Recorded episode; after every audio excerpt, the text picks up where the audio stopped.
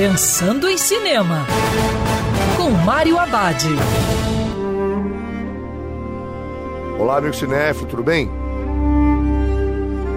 Já no circuito 1917, o filme favorito para levar o Oscar.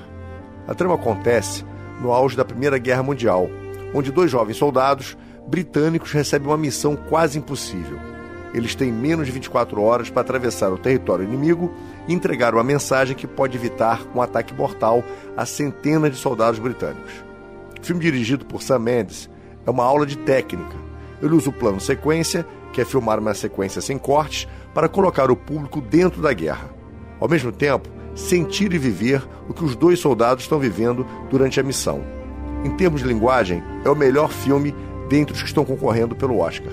Se vai levar ou não, só saberemos em fevereiro.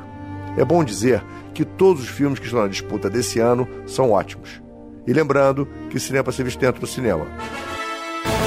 Pensando em Cinema, com Mário Abad.